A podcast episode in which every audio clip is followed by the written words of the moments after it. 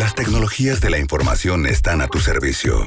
Nancy Salazar explica cómo sacarle el máximo provecho. Tecnología al alcance de tus oídos en Trion Live. 11 de la mañana con 39 minutos. Está con nosotros Nancy Salazar. ¿Cómo estás, Nancy?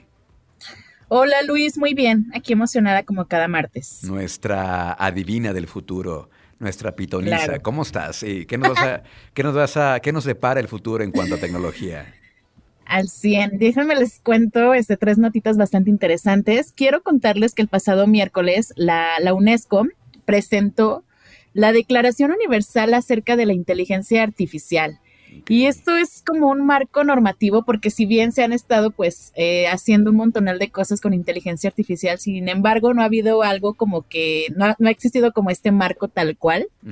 Entonces eh, la UNESCO pues ha, publicado el pasado miércoles este texto en el cual eh, lo, lo mencionan que es como una guía para afrontar de manera responsable todos los efectos conocidos y desconocidos de la inteligencia artificial, tanto para los seres humanos como para las sociedades, el medio ambiente y ecosistemas.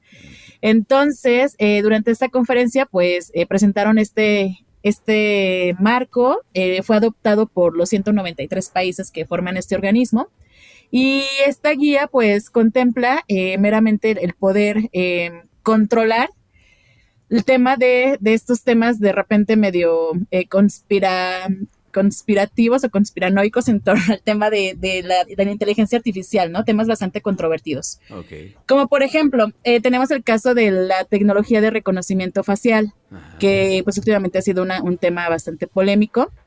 Entonces, ellos establecen en este marco que haya pues un, una, una limitación en cuanto al uso de esta, de esta tecnología que no se utiliza para otros fines, como por ejemplo es en el caso de China, que en el caso de China, eh, esta tecnología se utiliza pues con fines para poder estar vigilando a sus ciudadanos o incluso para rendición de cuentas sociales.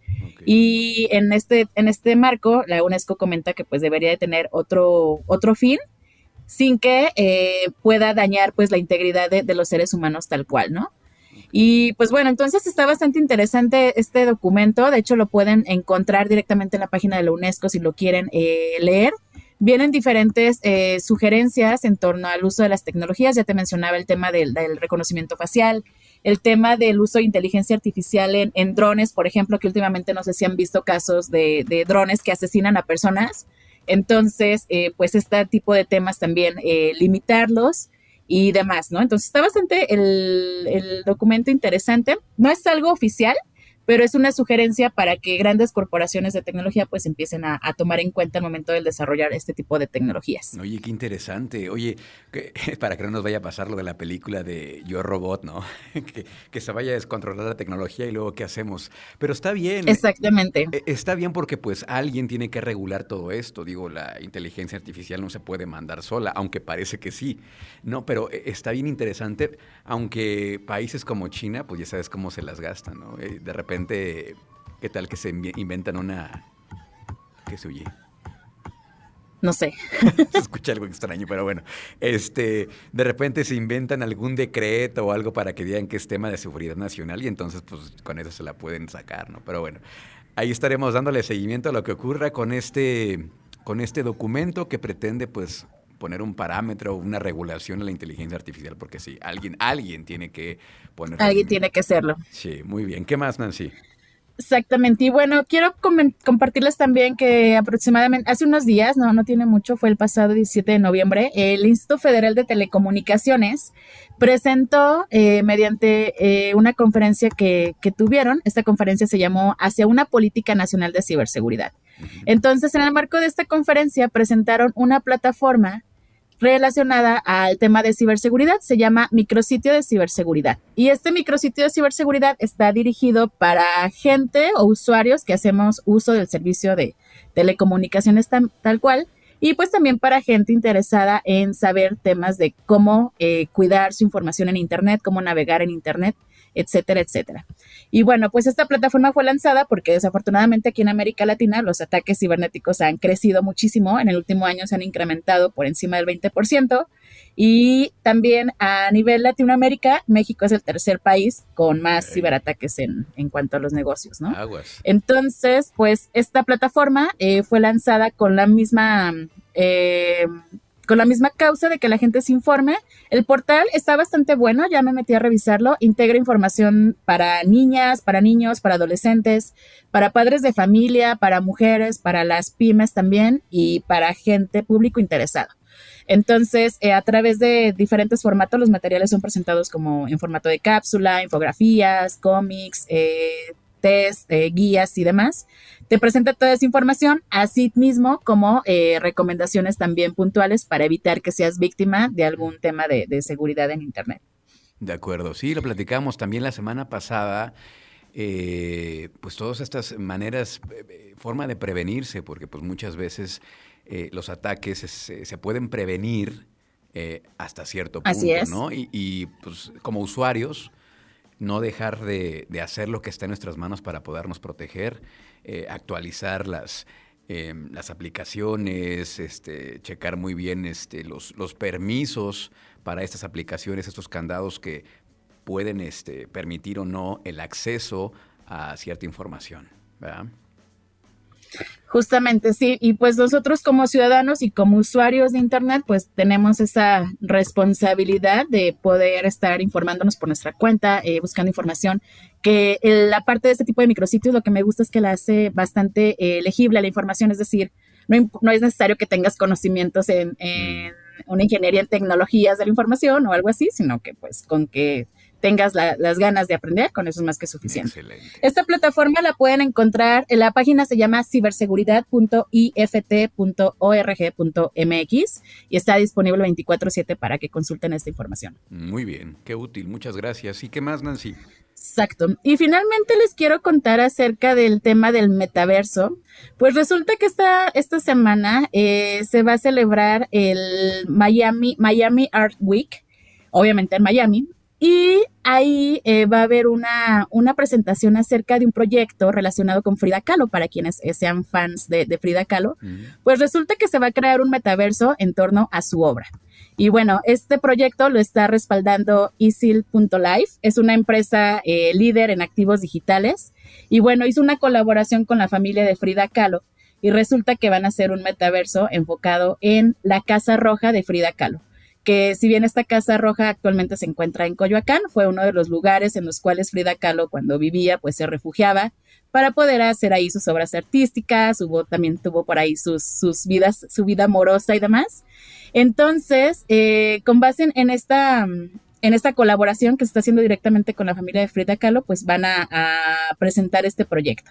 Van a, eh, de hecho, fíjate lo que hicieron, hicieron de la Casa Roja de Frida Kahlo, eh, quitaron un ladrillo y ese ladrillo lo van a hacer NFT y lo van a combinar con una onda de, metaverso, de este mundo digital. Y en este metaverso eh, la gente eh, podrá navegar eh, dentro del mismo una vez que ya este proyecto esté publicado de manera oficial, ¿no? Qué maravilla. Entonces, sí, ya se está bien loco. Esta semana apenas va a ser la publicación de, ese proyecto y se prevé que más adelante pues ya este metaverso esté publicado de manera oficial pueden ya incluso lo que pueden hacer eh, quienes sean aquí fans de, de, Frida Kahlo, pueden ya suscribirse al, newsletter para que les estén llegando como estas noticias fresquecitas de cuándo se, se apertura este proyecto, ¿no? El newsletter se encuentra en la página de isel.life, se escribe con Z, E, Z, E, L.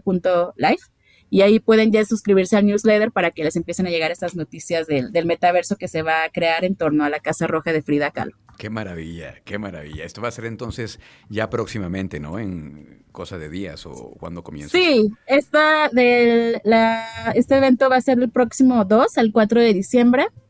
Y ahí están, estarán publicando la presentación eh, de, este proyecto en su formato beta, en el cual ya se estará desarrollando y publicando pues, en los siguientes meses. Muy bien, qué maravilla. Bueno, pues está muy bien toda la información del día de hoy, cosas bien interesantes. Y antes de que te vayas, Nancy, hay, hay dos eventos en el que estás de alguna forma colaborando, que estás promoviendo. Platícanos antes de que te vayas, por favor.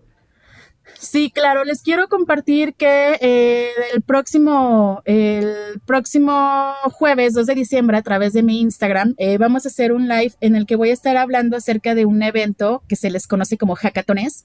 Hackatones son eventos de, cortos de dos a tres días en donde diferentes perfiles, desde programadores, diseñadores, eh, gente que le gusta la onda de negocios se reúne para crear soluciones tecnológicas. Entonces, va a haber este evento que se llama Hack the System el cual eh, se va a presentar una problemática que va enfocado a, que los participantes diseñen una solución tecnológica que ayude a otras gentes, a otras personas a enseñarse a programar. Entonces, eh, este evento se realiza durante eh, ciertos días y el equipo que resulte ganador o la solución que resulte ganadora, pues se va a llevar un premio de hasta 30 mil euros. Entonces, euros, exactamente. Este, este evento originalmente está em, realizado desde España, desde Valencia, España y yo estoy aquí como difundiéndolo aquí en, a nivel Latinoamérica. Entonces, eh, en esta ocasión, como pues por la cuestión pandemia todo lo hacemos online, pues puede participar gente de todo el mundo, ya no hay como fronteras en este caso. Así que quien quiere escribirse, pues únase a mi Instagram el jueves a la 1.30 de la tarde y ahí voy a estar hablando acerca de este evento. Todos los detalles, perfecto. Eh, ¿Este evento va enfocado a algún público en específico, a estudiantes, a ingenieros o es para el público en general? Es para público en general, para profesionistas, estudiantes, freelancers, gente que le guste crear tecnología, gente que le guste diseñar, lo que sea. Es bastante eh, multidisciplinario, entonces no, no importa. Ah, qué bien, muy bien. ¿Y, el otro evento que traes? Y bueno, y finalmente quiero comentarles que se acerca el evento de Talent Land Talentland Latinoamérica. Este evento originalmente se realiza en Guadalajara cada año y bueno, no vuelvo, a lo mismo por la cuestión pandémica, pues lo estamos haciendo de manera online. Entonces, eh, Talentland Latinoamérica es un evento a nivel, digamos, eh, pues internacional, donde se eh, convivimos muchísima gente que estamos dentro del ámbito de tecnología, innovación y demás. Entonces, este evento va a suceder del 6 al 9 de diciembre de manera en formato online. Y bueno, están los, los tickets a la venta, pero eh, si ustedes me siguen en mis redes sociales el día de hoy, voy a publicar esta convocatoria para que se registren en un formulario que voy a compartir ahí y puedan obtener una beca al 100%, es decir, no van a pagar nada de entrada, nada más registrándose en el formulario que yo les voy a compartir. Este evento es importante principalmente pues para gente que, que queremos estar como que al día en lo que están haciendo eh, empresas, eh, startups, emprendedores, empresarios y demás. Así que si quieren saber qué es lo que hace girar el mundo, pues únanse a este tipo de eventos, se pueden eh, encontrar con contenido bastante interesante. Qué bien, qué maravilla. ¿Cómo te seguimos entonces nuevamente tus redes sociales, Nancy, por favor? Sí, me encuentran como Nancy N. Salazar, tanto en Facebook, Twitter, Instagram y LinkedIn. Al ratito, en unos minutos más, voy a publicar esta, esta publicación, válgame la redundancia, para que se registren y aprovechen esta, este regalito que les traigo. Muchísimas gracias, Nancy. Cuídate mucho y acá nos escuchamos la próxima semana para que nos sigas spoileando el futuro, ¿va? Por supuesto que sí, Luis. Un abrazo. Chau, chau.